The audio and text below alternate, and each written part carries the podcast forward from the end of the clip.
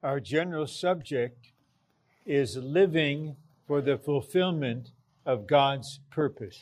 Наша общая тема — жить для исполнения Божьего вечного замысла. Last night I mentioned there about 8 billion human beings living all over the earth. Вчера я отметил, что на Земле 8 миллиардов человек. And except for a small number, maybe a few million, they're all living a meaningless life. И за небольшим исключением, может быть, несколько миллионов человек, все они живут бессмысленной человеческой жизнью. That is one of the only two ways of living.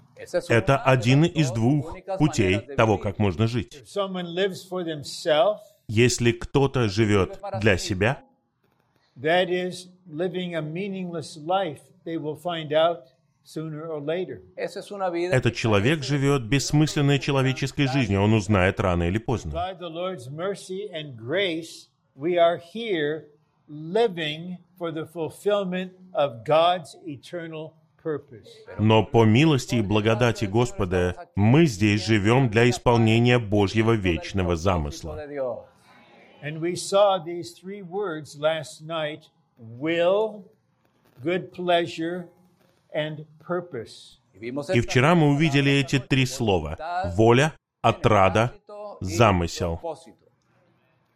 Revelation 4 tells us God created the universe because of His will, what He wanted for Himself. Apocalipsis Четвертая глава Откровения говорит нам, что Бог сотворил все согласно своей воле, потому что Он так захотел.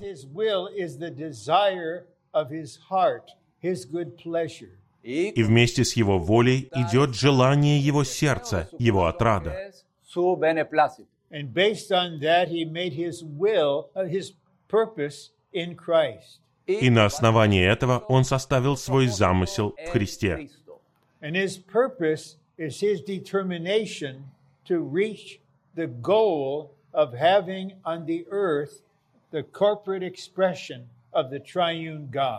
И Его замысел — это Его твердая решимость обрести на земле совокупное выражение триединого Бога.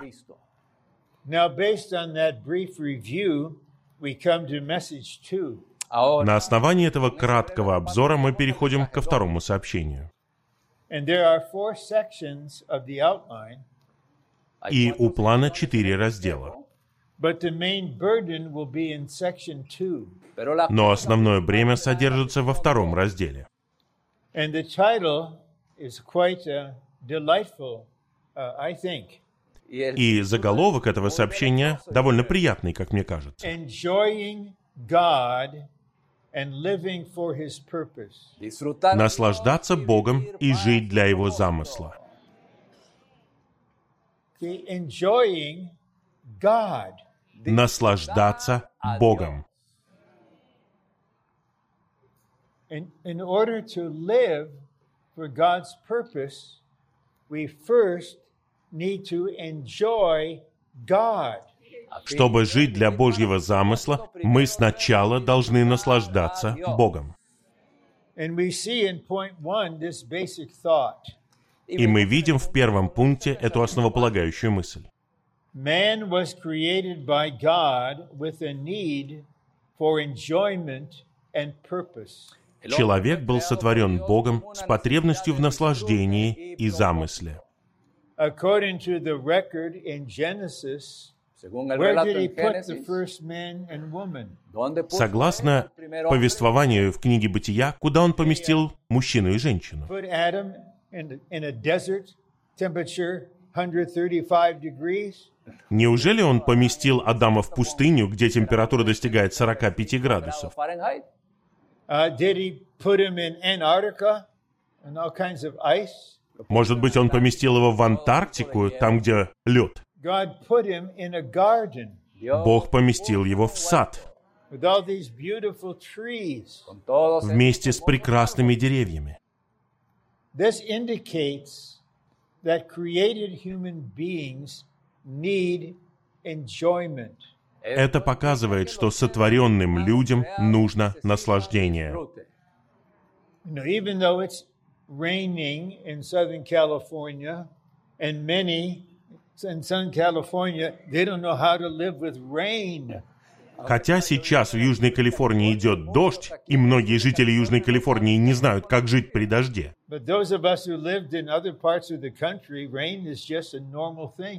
А те из нас, кто жил в других частях страны, понимают, что дождь — это что-то обычное. But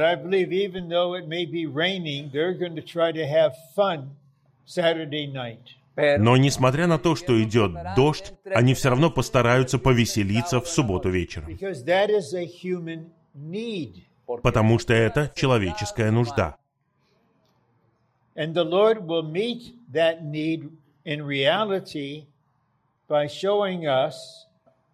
How to enjoy God Himself. И Господь удовлетворит эту нужду в нас в действительности, показав нам, как наслаждаться самим Богом. Поэтому Он сотворил нас для своего замысла. but He created us in a way that living for His purpose depends upon our being joyful day by day. Но Он сотворил нас таким образом, что исполнение Его замысла зависит от того, насколько мы наслаждаемся им каждый день. Now we come to the second section, and there's a lot we need to consider about this. ahora llegamos Теперь мы переходим ко второму разделу, и здесь нам нужно увидеть многое. considerar.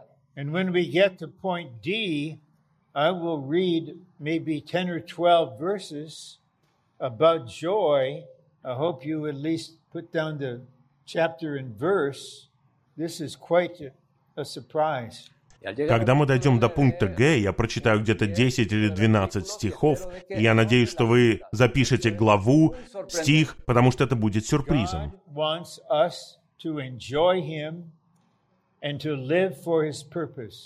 Бог хочет, чтобы мы наслаждались им и жили для Его замысла. And so I'd like to speak now directly И теперь я хотел бы обратиться ко всем вот в этой секции. God wants you to enjoy Him right now. Dios Бог хочет, чтобы вы наслаждались им в данную минуту. Now, here and there and in the back ahora aquí А теперь эта секция, вы и те, кто сзади. wants you to enjoy Him. Бог хочет, чтобы вы наслаждались им. И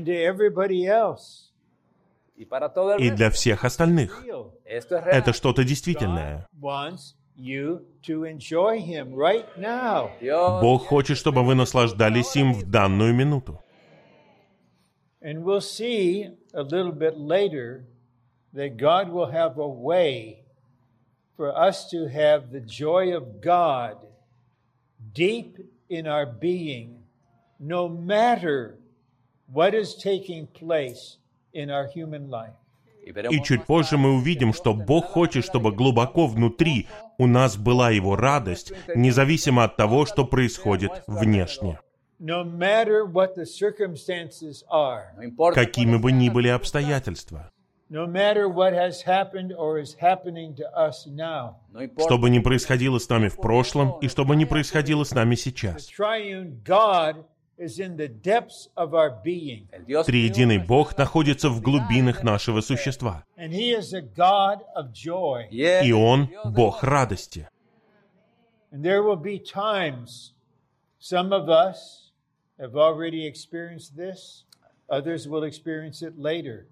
И будет время, некоторые из нас переживали это уже, некоторые будут переживать позже.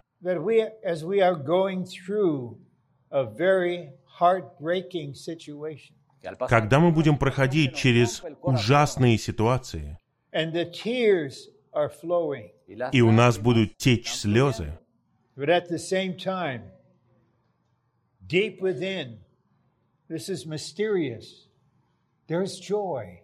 но глубоко внутри, это что-то таинственное, необъяснимое, внутри есть радость.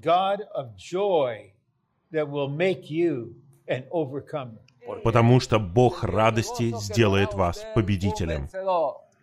So the more we enjoy God, the more we just spontaneously live for the fulfillment of God's purpose. Así que cuanto más Итак, чем больше мы наслаждаемся Богом, тем больше мы естественным образом живем для исполнения Божьего замысла. Short A, sentence. Пункт А — это удивительное предложение. Triune God is a God of joy. Триединый Бог — это Бог радости. Now let's all be honest with God. seamos Теперь давайте будем откровенны перед Богом. Just be genuine, sincere with Him, Просто будьте откровенны и искренни перед Ним. and just just consider right now: Просто задумайтесь, вот сейчас. is your God? That means the God you know and are experiencing. Is He a God of joy to you? Ваш Бог, то есть Бог, которого вы знаете в своем переживании, является ли Он Богом радости для вас? Трудно сказать «да» и трудно сказать «нет». But throughout of all of Christianity, in all the theological schools, none of them know and none of them teach that God is a God of joy. Но во всем христианстве и во всех богословских учреждениях никто не учит тому, что Бог — это Бог радости. gozo. In his very nature, В своей naturaleza, природе Dios триединый es Бог — un это Dios de Бог gozo. радости. Point B, as believers, we need to change our concept, focus on the enjoyment of God, and see that God's desire is to give Himself to us to be our enjoyment. Пункт Б. Нам, верующим, нужно изменить свои представления, сосредоточиться на наслаждении Богом и увидеть, что желание Бога дать нам себя в качестве нашего наслаждения. So let's just consider what has been our feeling and our thought when we just try our best to come and be with the Lord uh, in the morning or any other time. Просто задумайтесь о том, какие у вас чувства, какие у вас мысли о том, когда вы пытаетесь быть с Господом, например, утром или в течение дня.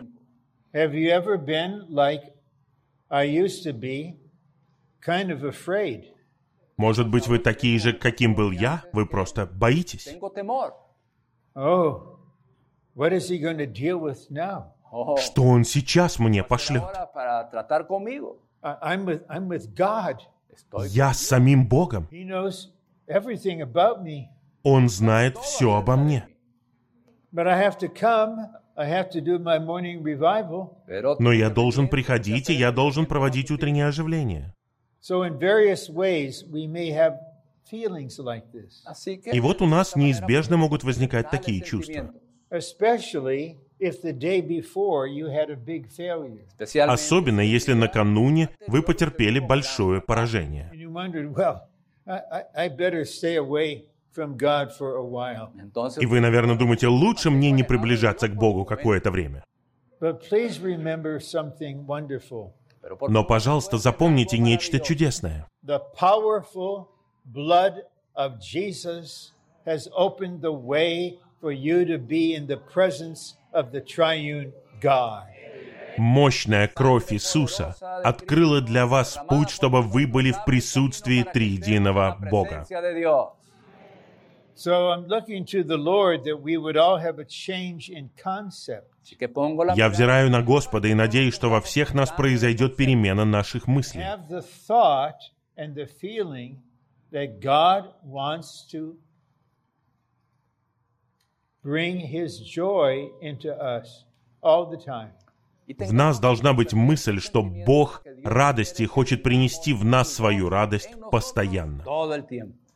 And if and when the divine light shines on you Sí. И если божественный свет воссияет на вас, usted and you're convicted of that failure, of that sin, y es и вы будете обличены в этой неудаче или в этом грехе, и вы исповедуетесь, God forgives. Dios Бог прощает. Why did he shine on that? ¿Por qué Почему он воссиял на них? eso? He did it because he wanted your joy to be recovered. Porque él Потому что он хотел, чтобы ваша радость была восстановлена. It is like he wanted to wash away every negative thing so that you could be happy with him. Él quería Он хотел, чтобы вы были свежими и новыми, чтобы он омыл все отрицательное из вас. So God's desire, listen, God's desire. el deseo. Желание Бога. Просто послушайте, желание Бога. Know what God desires? No Разве мы не блаженны, потому что мы знаем, чего Бог желает? What is in the desire of his heart right now? ¿Y И в чем состоит желание его сердца сейчас? And I mean right now. Я имею в виду сейчас. Ahora mismo. God wants to give himself to you. Бог хочет дать себя вам. Вы примете его? Just open your inner being. Просто откройте свое внутреннее существо. Бог, ты хочешь дать себя мне? Я с радостью принимаю тебя. He wants to give himself to us to be our enjoyment. Él desea Его желание дать себя нам в качестве нашего This наслаждения. precious matter was something recovered through Brother Lee in the 19, Brother Lee in the 1950s. Esto Это драгоценное положение было восстановлено через брата Ли в 50-е годы. 150. So God did not create us and then say, "Fulfill my purpose." That's why you're here. Dios no nos Бог не сотворил нас со словами «А теперь выполняй мой замысел, вот для чего ты здесь». Наш Бог не такой. God said, "I, I created you. Dios dijo, Бог сказал «Я сотворил тебя, я поместил тебя сюда». Ты знаешь, зачем ты здесь? Потому что у меня есть замысел. Я хочу, чтобы ты выражал меня и представлял меня. Но сейчас нужно делать не это. Just enjoy me. Simplemente Просто наслаждайся мной. I think you'll really like being in my presence. yo creo Я думаю, тебе понравится быть в моем присутствии. I love you, you know. Я люблю тебя, ты знаешь? И я всегда буду любить тебя. Видишь, я Бог любви, мира, радости для тебя. May the Lord deliver all of us, if any of us have kind of fallen into a kind of religious morning revival. que Dios nos Пусть Господь избавит нас, если кто-либо из нас впал в религиозное утреннее оживление. Religioso. It's not that any of the material is not the best, it is the best. no es que el Дело не в том, что материал не лучший. Материал действительно лучший.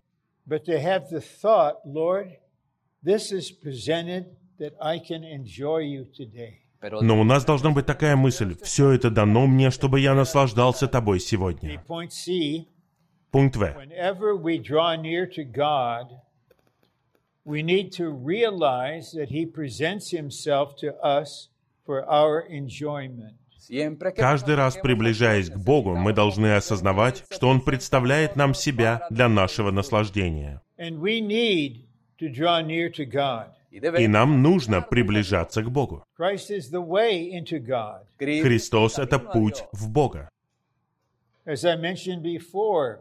As I mentioned before, the precious blood of Jesus has opened the way into the Holy of Holies. como mencioné Как я уже говорил, драгоценная кровь Иисуса открыла путь в святое святых. entrar en el lugar So santísimo we shouldn't be passive. We come forward to Him, no debemos Поэтому мы не должны быть пассивны, мы приступаем к Нему.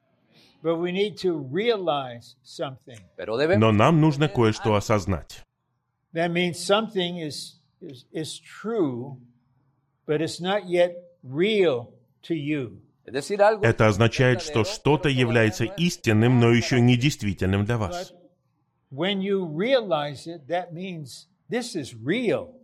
Но когда вы осознаете это, это становится чем-то действительным. So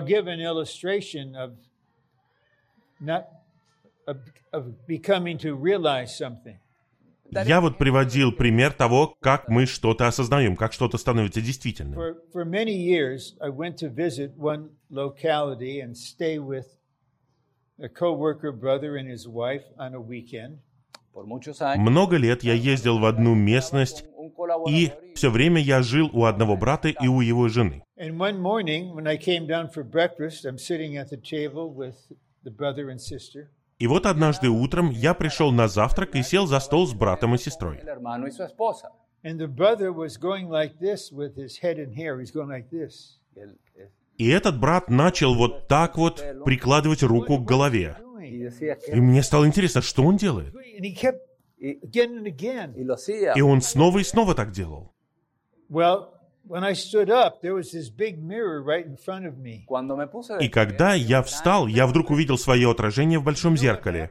И знаете, что произошло? После душа я забыл причесать волосы.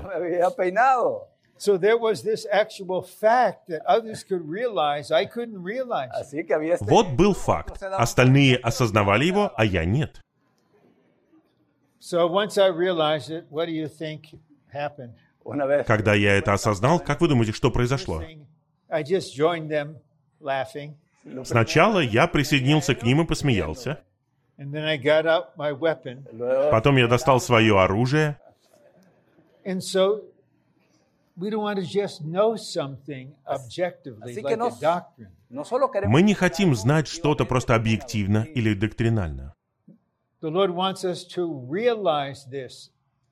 It's real to you that the Lord wants to be your enjoyment now. Señor Господь хочет, чтобы это было действительным для вас, чтобы вы осознали, что Он хочет быть вашим наслаждением And I сейчас. do have the sense that right now the Lord on the throne is interceding for all of us that we would realize that God is a God of joy.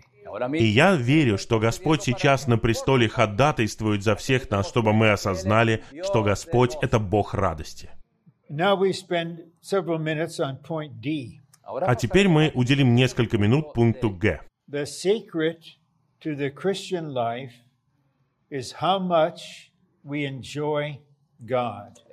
Секрет христианской жизни заключается в том, насколько мы наслаждаемся Богом. This one sentence. After this meeting is over, you got the main point. Если после окончания этого собрания вы запомните это одно предложение, тогда вы усвоите суть.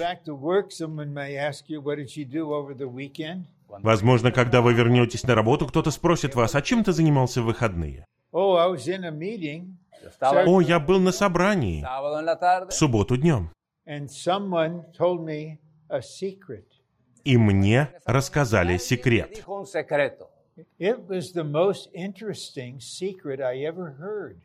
Это самый интересный секрет, который я когда-либо слышал.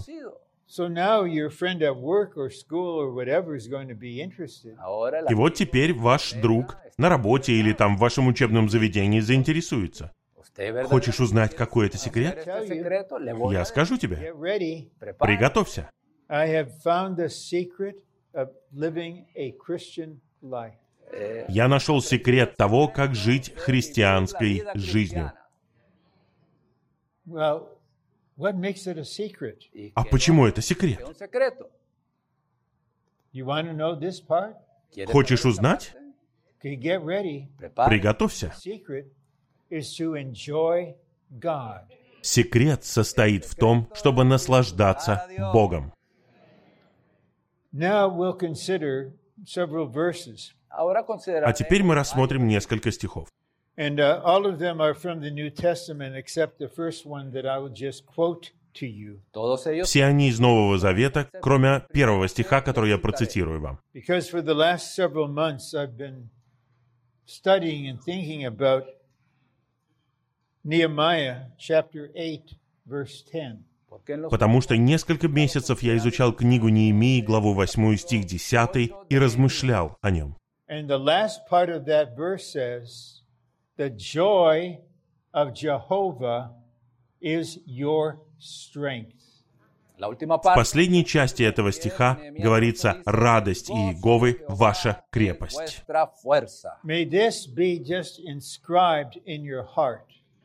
Пусть это будет написано в наших сердцах.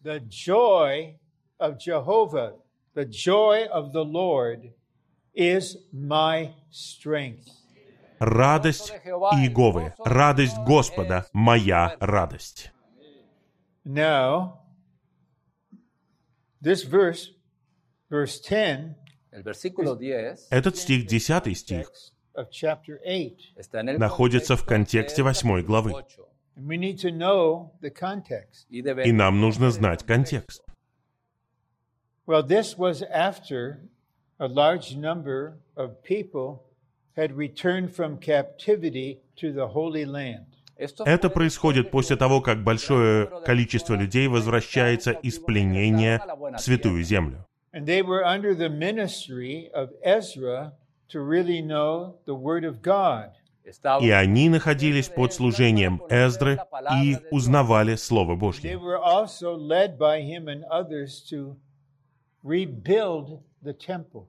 И он также повел их в том, чтобы они восстановили храм.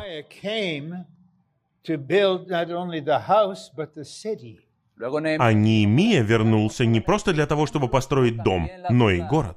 And they had to build a wall around the city. tenían que И им нужно было построить стену вокруг города. And there were enemies that hated this and were afraid of this. y había И были враги, которые возненавидели это и убоялись этого. But Nehemiah was the leading,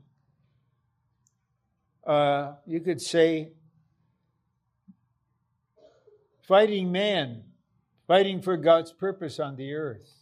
И Неемия был тем, кто вел их в сражении за Божий замысел на земле. И он не боялся врагов. Он сказал, мы будем строить и мы будем сражаться. И вот что он сделал.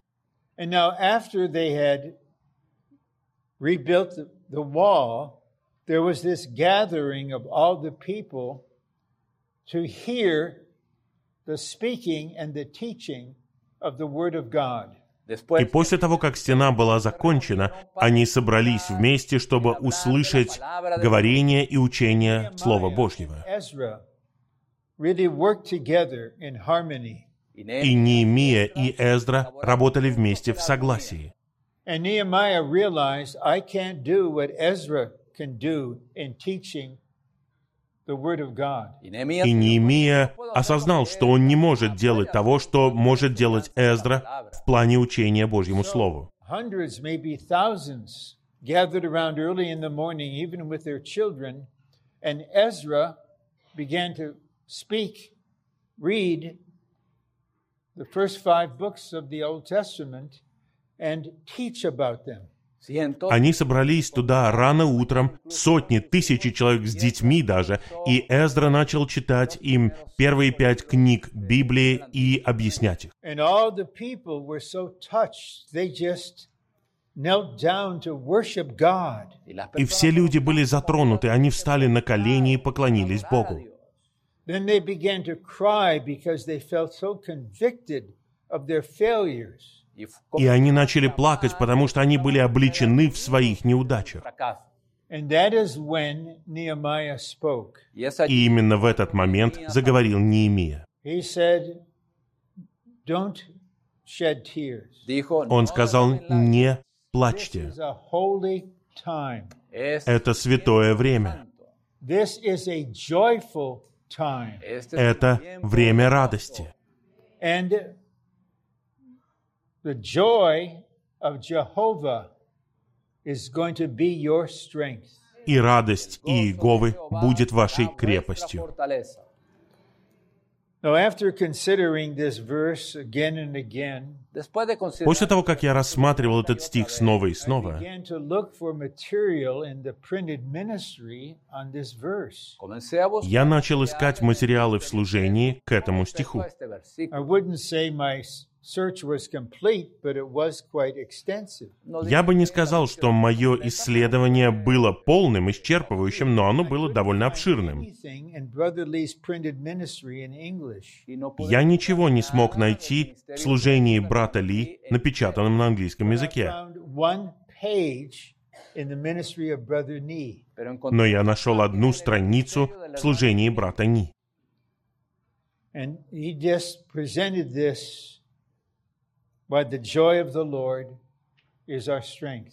И он раскрыл, каким образом радость Господа является нашей крепостью. And he made it clear that first we have the, the life of God. y él presentó Сначала он показал, что у нас есть жизнь Божья.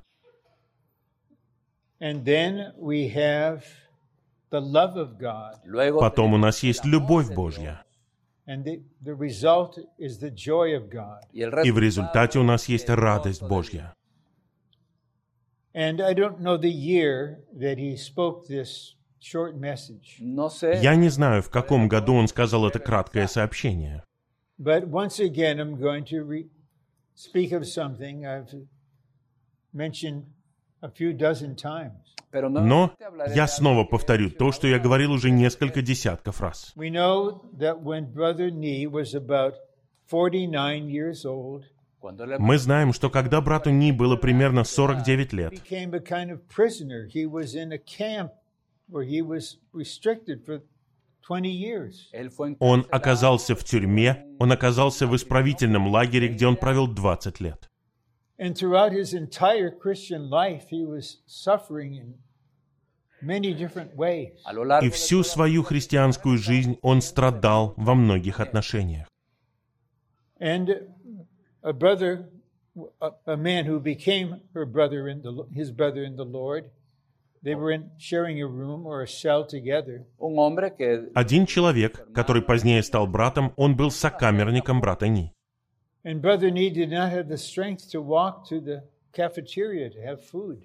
И у брата Ни не было сил, чтобы даже пойти в столовую и получить пищу. So his friend spoke to the person that, you know, Mr. Nee doesn't have the strength to come. I'd like to bring his food to the room.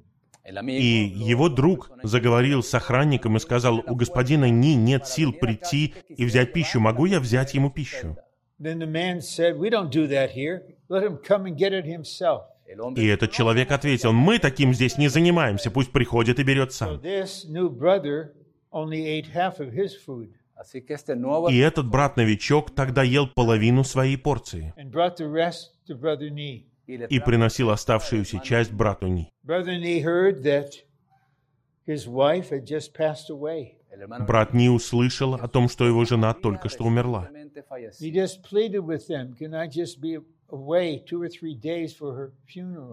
И он умолял их, отпустите меня на два или три дня, чтобы я побывал на ее похоронах. Его не отпустили.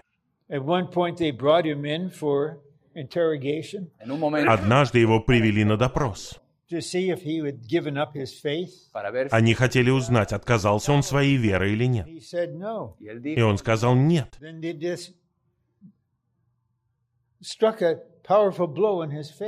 Тогда его силой ударили по лицу.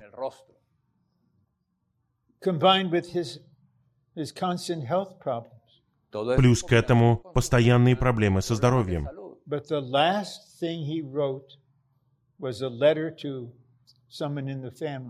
Но в конце он написал письмо одному из своих родственников. familia He said, I have maintained my joy.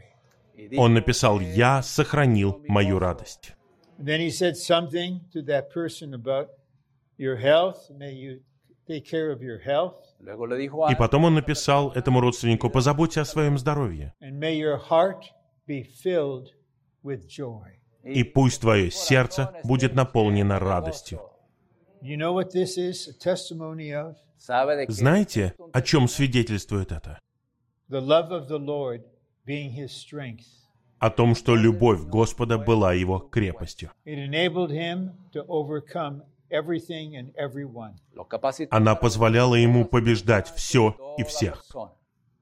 So that made this verse so real И благодаря этому этот стих стал действительным для меня.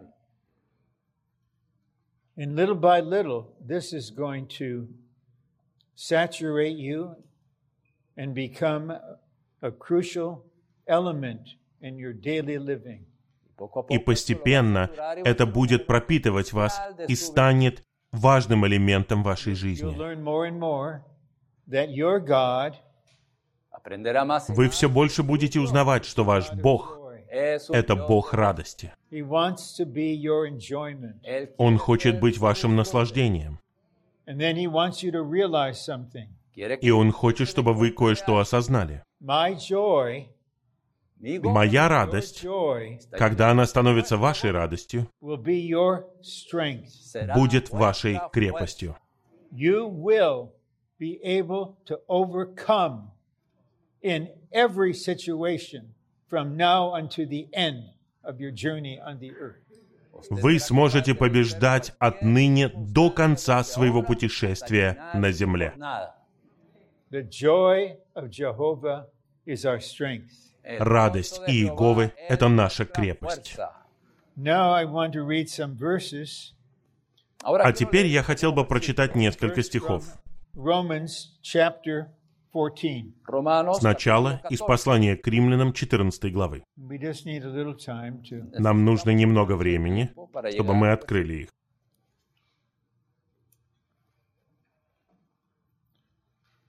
For the kingdom of God is not eating and drinking, but righteousness and peace and joy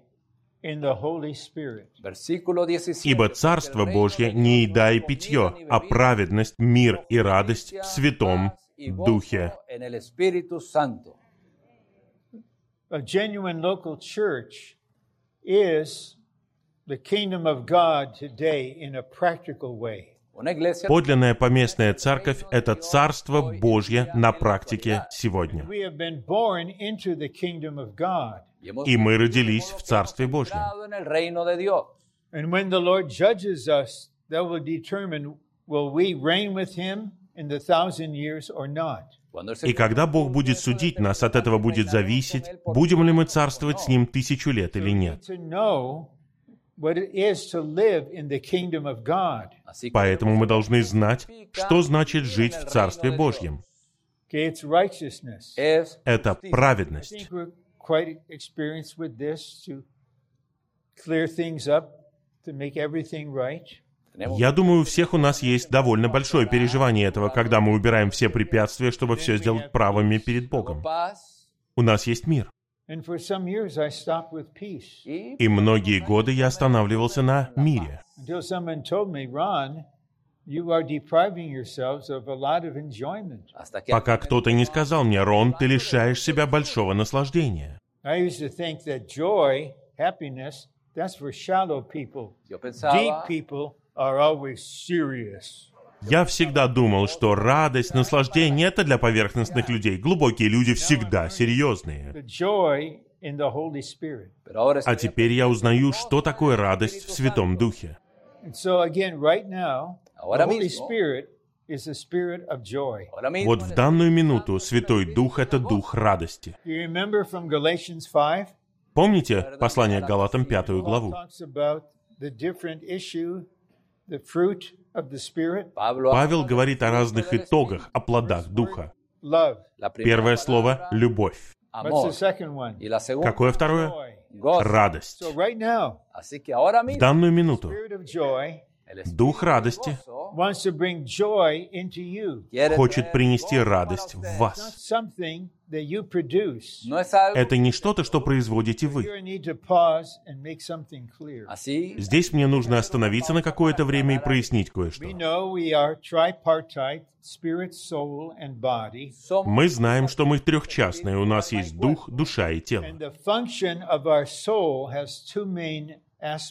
И функция нашей души имеет два основных аспекта. The first is our soul is an organ for expressing the Christ who is in our spirit. Lo primero Прежде всего, наша душа — это орган для выражения Христа, который находится в нашем духе. The second aspect El is segundo it's the aspecto organ of enjoyment. Es que Второй аспект это орган наслаждения.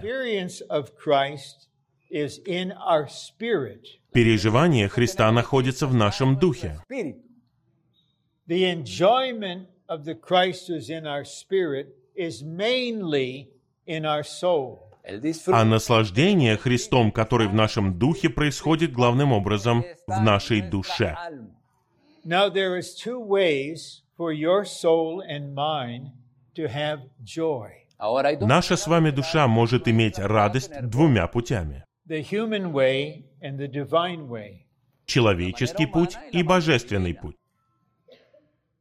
So, in the human way, our soul has joy when our circumstances are just wonderful, everything is so in order and peaceful. По-человечески у нас есть радость, когда вся наша обстановка чудесная, все в мире и в порядке. Oh, I'm so happy I got information concerning my income tax that I paid twice as twice the amount and I'm getting 3000 back. I'm happy. Мне только что сообщили информацию из налоговой службы. Я переплатил налоги, и сейчас мне вернут 3000 долларов налогов. go home and you open the mail and there it is to say your income tax was $2,000 lacking. И вот вы приходите домой, открываете почтовый ящик, а там уведомление, что вы не доплатили 2000 долларов. Вы опечалены, вы обеспокоены. está enojado. Or, or this last week you just were able to buy a brand new car. You've been saving money for 10 years. Así que Или вот на прошлой неделе вы смогли купить машину, на которую вы копили 10 лет. Вот вы ведете эту машину, вы припарковываете ее, вы счастливы. И вы хотите, чтобы кузов машины был совершенным.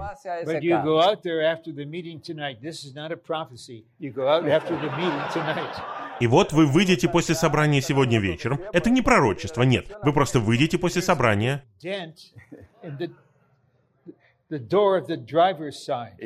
и в водительской двери огромная вмятина. Car. Моя машина.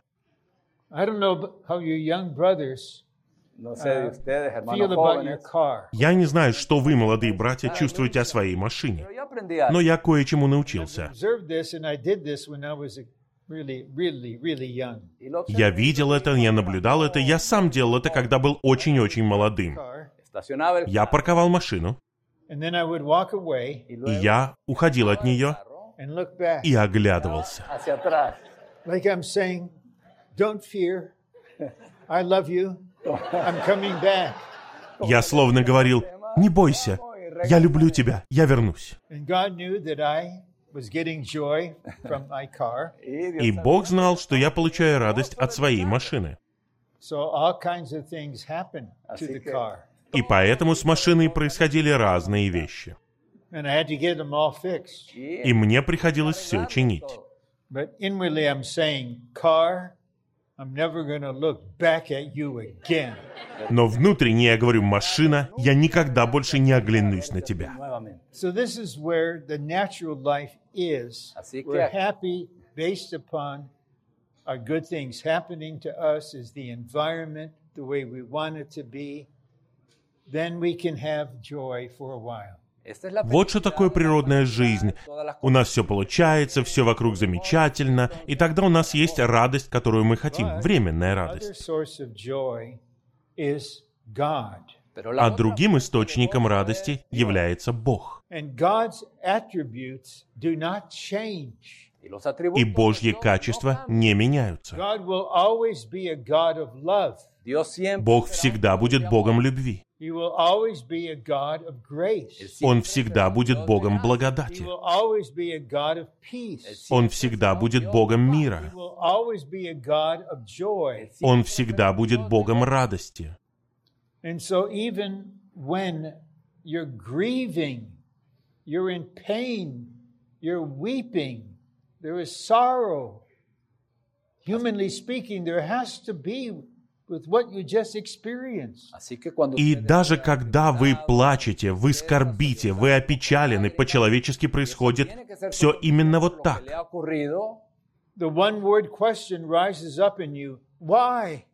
И в вас поднимается один вопрос. Почему? Почему? Why would this happen now? ¿por qué? Почему это происходит сейчас? Мы все люди, и в этом нет ничего плохого. But the time will come and you're going to realize something. pero vendrá Но el придет время, que когда вы кое-что осознаете. algo. Even when the tears are flowing, Aun cuando Даже las когда lágrimas, текут слезы, you just have a sense usted tiene у вас есть deep чувство within. en lo глубоко profundo внутри. de su ser, There's not only peace, no solo Есть не только мир, there is joy есть радость. Gozo, because the God of joy is operating in you. porque Потому что Бог радости действует в вас. And that joy will strengthen you to walk through the valley of the shadow of death Y ese in gozo victory. И эта радость укрепит вас, чтобы вы шли по долине смертной тени в победе. Now we go to uh, Romans 15, uh, 13. А теперь мы переходим к посланию к римлянам 15.13. Okay.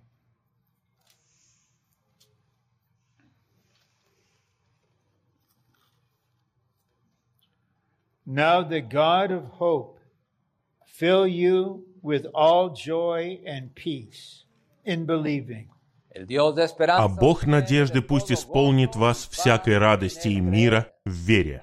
This is what Paul said Вот что говорит Павел получателям этого послания. destinatarios de esa epístola. Now, on be- the Lord's behalf, I say this to you. Ahora, en nombre А теперь от лица Господа я говорю вам, Now, the God of hope will fill you with all joy. а Бог надежды пусть исполнит вас всякой радости. Вы просто должны быть открыты. Позволите Ему наполнить себя всякой радостью. А теперь мы переходим к Евангелию от Иоанна. chapter 15 Capítulo Глава 15, 15, and verse 11. y el стих versículo 11. 11. This is Jesus speaking. These things I have spoken to you, that my joy may be in you, and that your joy may be made full. Este es Jesús Это слова que habla Иисуса. estas cosas, «Я сказал вам это, чтобы моя радость была в вас, а ваша радость сделалась gozo полной». sea cumplido. As, as I'm reading this verse, I'm still seeking and searching and asking the Lord, What is your joy? Когда я читаю этот стих, я все еще задаюсь вопросом, я пытаюсь узнать, что такое твоя радость. Но, Господь, я говорю аминь Твоему Слову. Ты сказал, чтобы моя радость была в вас, а ваша радость сделалась полной. Then, chapter 16, Luego, capítulo А теперь глава 16, 16, 22. versículo стих 22. 22. Therefore, you also now have sorrow, but I will see you again, and your heart will rejoice, and no one takes your joy away from you. Поэтому и вы сейчас имеете печаль, но я опять увижу вас, и ваше сердце обрадуется, и никто не отнимает у вас вашей радости. Бывает время, когда Господь вынужден сказать это нам. Он говорит, я знаю, вы сейчас имеете печаль, но я опять увижу вас, и ваше сердце обрадуется.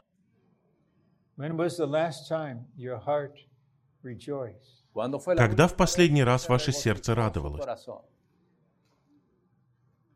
And no one takes your joy away from you. Y И никто не отнимает у вас вашей радости. Now we go to a verse you may know, 1 Peter 1 9. Ahora vamos А теперь мы переходим к стиху, который все вы знаете. Первое послание Петра 1.8. And we know the kind of bold and daring person Peter was.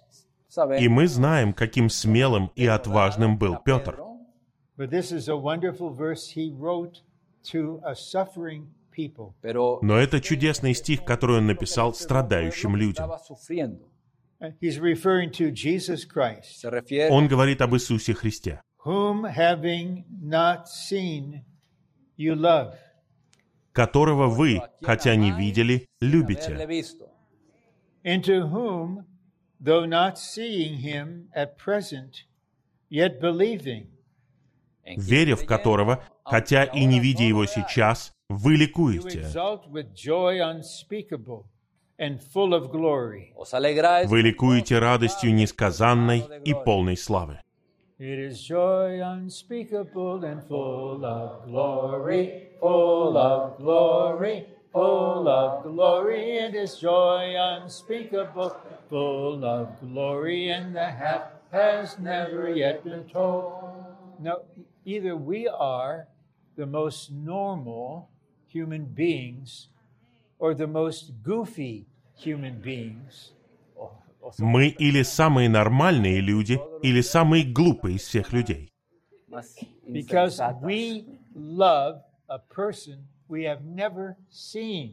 Потому что мы любим того, кого мы никогда не видели.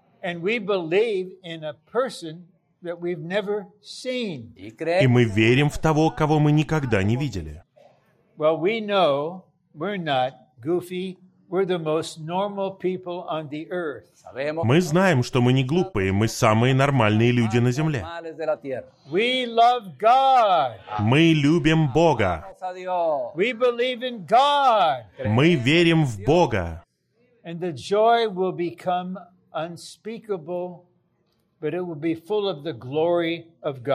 И эта радость будет неизреченной, но она будет полной славы Божьей. Okay, uh, one other verse from John is chapter 17. otro И еще один стих из Евангелия от Иоанна, глава 17.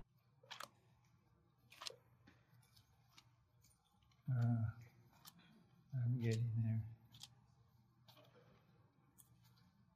Here the Lord is praying on the night before he was crucified.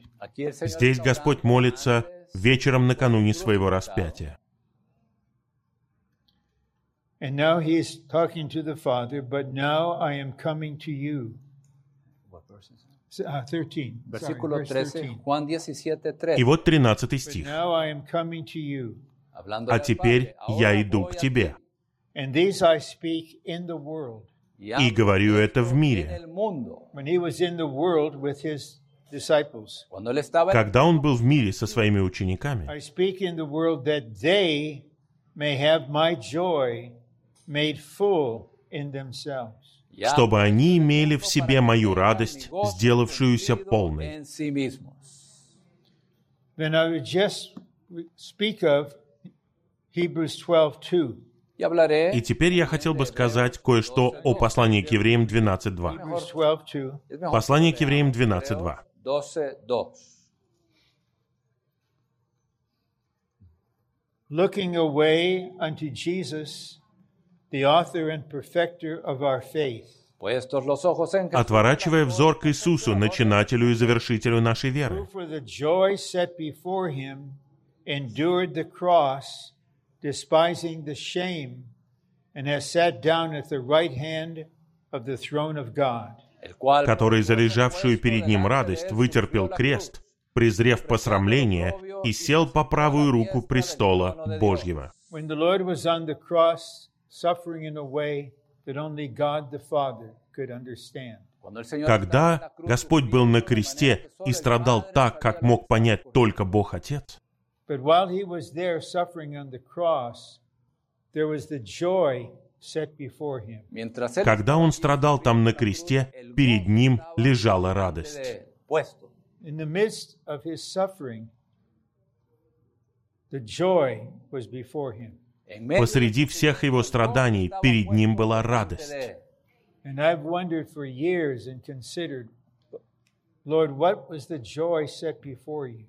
И многие годы я задавался вопросом, что это за радость, лежавшая перед тобой?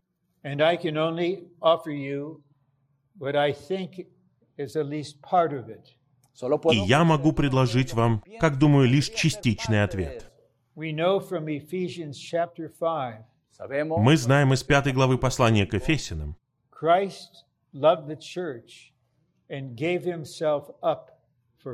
Cristo Христос возлюбил церковь и отдал себя за нее.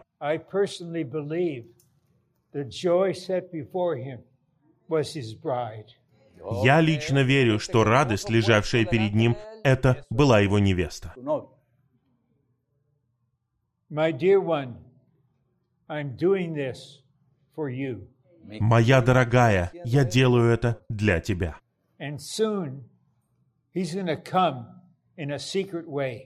И скоро он придет тайно.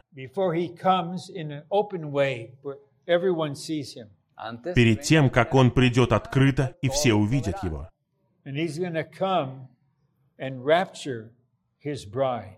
И он придет и восхитит свою невесту. The joy set before him has become a joyful counterpart to him. Лежащая перед ним радость станет радостной парой для него. Then finally, we're at the last series of verses in Matthew 24. И вот мы подходим к последней группе стихов. Это Евангелие от Матфея, 25 глава. Parable about uh, giving all, all of the uh, certain gifts to different ones. И это притча о том, как разные рабы получают разные дары. And, uh, okay, verses um, 21 and 23. versículos Это 21 стихи 21 и 23.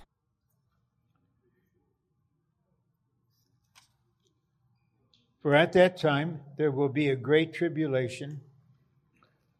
«Ибо тогда будет великая скорбь». No, that's not the right verse.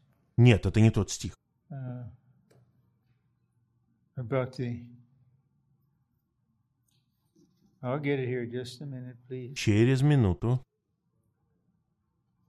Is that 25, 21? Wait, 24 and 25. Yeah. Okay, 24. No, not 20. Oh, about the. Uh, what he gave to each one.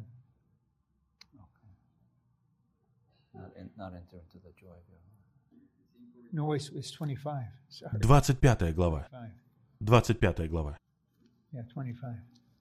El 25, And uh, 25, verse 21. Okay. versículo 25 глава, стих 21. 25.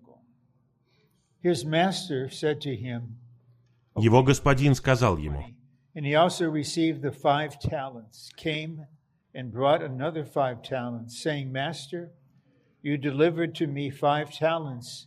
Behold, I have gained another five talents. Начиная с 20 стиха. «И тот, что получил пять талантов, пришел и принес еще пять талантов и сказал, «Господин, ты передал мне пять талантов, вот я приобрел еще пять талантов». His master, that is the Lord, said to him, Well done, good and faithful slave. Su señor le Его господин, то есть Господь, сказал ему, «Хорошо, добрый и верный раб, Faithful over a few things. над малым ты был верен, I will set you over many things. sobre mucho над многим тебя поставлю. Enter into the joy of your master. entra Войди в радость своего господина». Then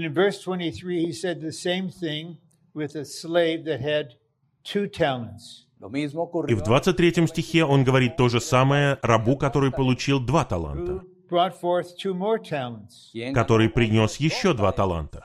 His master said to him, Well done, good and faithful slave. su señor le Его господин сказал ему, «Хорошо, добрый и верный раб. You were faithful over a few things, I will set you over many things. sobre poco Над малым ты был верен, над многим тебя поставлю. Enter into the joy of your master. entra Войди в радость своего господина». We know the one with one talent didn't do anything. Y sabemos И мы знаем, что тот, кто получил один талант, ничего не сделал. That the vast majority of the dear saints are one talented. Но это факт, что большинство верующих имеют один талант. Но в глазах Бога один талант драгоценен. Precioso. I sincerely believe Brother Lee had five talents. Yo sinceramente Я искренне верю, что у брата Ли было пять талантов, а у некоторых братьев два или три. У большинства святых один. Пожалуйста, не презирайте себя. Как я говорил вчера, у вас есть доля Христа, которой больше нет ни у кого. And my heart just aches in loving concern y mi that all of corazón us will be able to say, Lord, or me, at least many of us, you gave me one talent.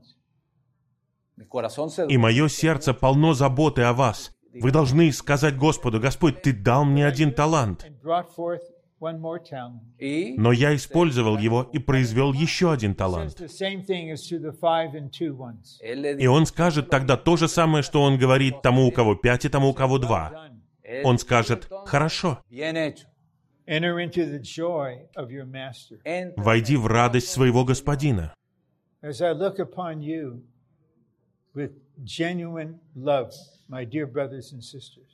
Когда я смотрю на всех вас с искренней любовью, братья и сестры, I just pray inwardly and ask the Lord, even right now, inwardly, oro al Señor я молюсь даже сейчас и прошу Господа, every one of you, que cada чтобы каждый из вас, when you stand before the Son of Man, cuando esté когда вы предстанете перед Сыном Человеческим, Lord, you gave me one, I'm bringing back two. puedan decir Господь, Ты дал мне один, я возвращаю Тебе два. Says, Enter into my joy. И Он скажет вам, войди в мою радость. Now, I'm going to give adequate time for the, the sharing response. So we'll go now, not racing through, but walking quite briskly through the rest of the outline, E. quiero dar su Я хотел бы оставить достаточно времени для свидетельств, для откликов, и поэтому оставшуюся часть плана мы пройдем, не пробежим, но довольно быстро, начиная с пункта D. Nos Бог спас нас и призвал нас согласно своему собственному Now замыслу. his purpose should become our purpose. y ahora И теперь его замысел должен стать нашим замыслом. I promised to tell you the verse I couldn't find last night, but it's here. Я обещал сказать вам этот стих, вчера его я не мог найти, но вот он здесь. anoche, pero aquí está 2 Timothy 1 9 says, God saved us according to his purpose. Segunda de Второе послание к Тимофею 1.9 говорит, что Бог спас нас согласно своему замыслу. in chapter 3, verse 10, Paul is speaking to Timothy, luego А в третьей главе 10 стихе Павел обращается к Тимофею. Он говорит, ты неотступно следовал мне. Followed my teaching. Ты следовал моему учению. And then he said, You followed my purpose. y luego dijo И затем он говорит, ты следовал моему замыслу. Потому что замысел Бога стал его замыслом. И пусть все мы будем способны сказать, эти две вещи. Я был спасен согласно Божьему вечному замыслу. А сейчас я живу для Божьего замысла. И теперь Божий замысел это мой замысел. Okay, ch- section three, the, the book of Ephesians was written from the perspective of God's good pleasure, the desire of his heart. Третий римский пункт. Послание к Ефесянам было написано с точки зрения Божьей отрады, желания Божьего сердца.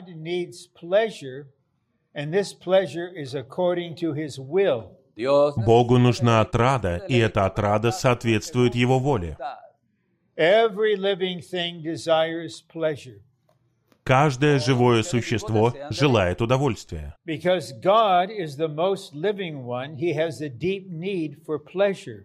Поскольку Бог самое живое существо, у него есть глубокая потребность в удовольствии. God's good pleasure is what makes him happy. Божья отрада — это то, что радует Бога. It is what he likes, Es lo what que le agrada. pleases him. Lo que Это то, что ему нравится, то, что угодно ему. Happy, God happy is that we enjoy Christ to the uttermost. Что делает Бога радостным, когда мы наслаждаемся Христом в высшей степени? Господь, мы живем ради Твоего вечного замысла. I believe the Lord is happy right now. yo creo Я верю, что Господь счастлив в данную The минуту. Дождь не помешал вам прийти сегодня на собрание. reunión.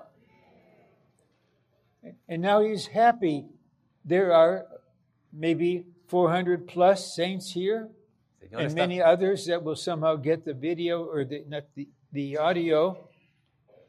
И здесь сейчас 400 с лишним святых, и, может быть, многие другие услышат это по аудио или видео. My purpose. Ustedes Ты учишься жить для моего замысла. propósito. You make me very happy. Ustedes Ты делаешь меня очень счастливым.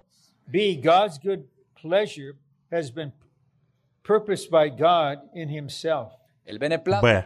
Божья отрада была замыслена Богом в нем самом. This means that God Himself is the source and sphere of His eternal purpose. Esto Это означает, что сам Бог источник и сфера Его вечного замысла. The church is according to the good pleasure of God's will, the desire Церковь соответствует отраде Божьей воли, желанию Божьего сердца.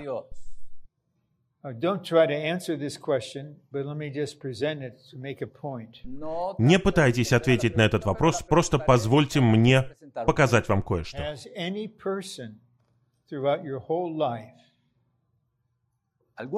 Был ли в вашей жизни когда-нибудь хотя бы кто-либо, кто открывал бы вам свое сердце corazón and said, I really trust you and love you? y le dice, И он сказал бы при этом, что я доверяю тебе и полагаюсь на тебя. Я хочу, чтобы ты узнал желание моего сердца. This is really a marriage kind of exchange, Este es un Это происходит обычно в браке. pareja, en but matrimonio, it could be parents and growing children. pero podría Но это может происходить между родителями и детьми.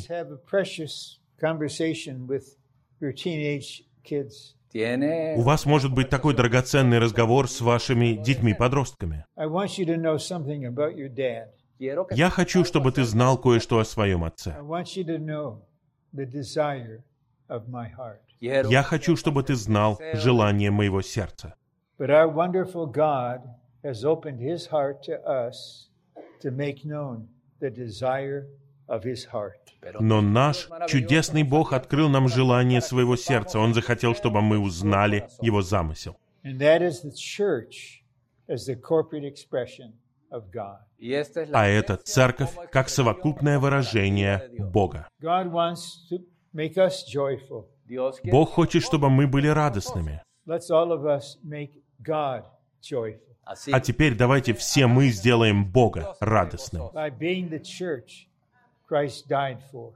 будучи церковью, ради которой умер Христос.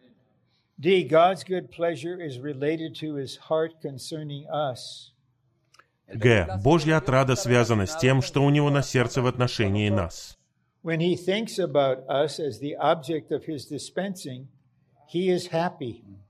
Когда Он думает о нас как объекте своего раздаяния, Он счастлив.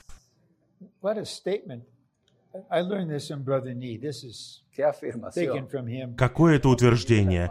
Я усвоил это у брата Не, это его слова. Thinks. Cuando él, Dios piensa Когда Бог думает, And when he thinks about you as someone living for his purpose, he's really happy. y cuando когда Он думает о вас как о том, кто живет для Его замысла, Он по-настоящему él счастлив. está feliz.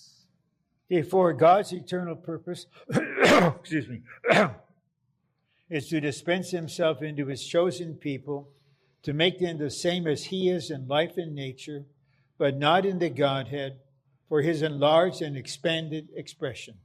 Четвертое. Вечный замысел Бога состоит в том, чтобы раздавать себя в своих избранных людей с целью сделать их такими же, как Он по жизни и природе, но не в божестве, для Его увеличенного и расширенного выражения. God's intention in his creation of all things, including man, was that man would be mingled with God to produce the church as the body of Christ, to consummate the New Jerusalem for his glorious expression.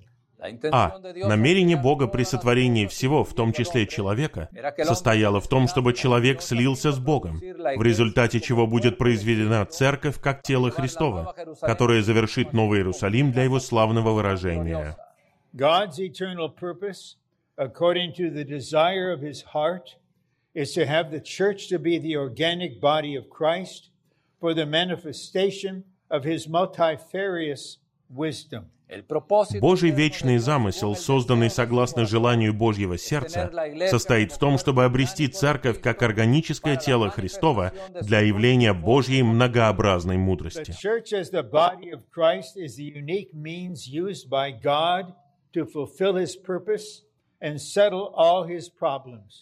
Церковь как тело Христово — это уникальное средство, которое Бог использует для осуществления своего замысла и для решения всех своих проблем.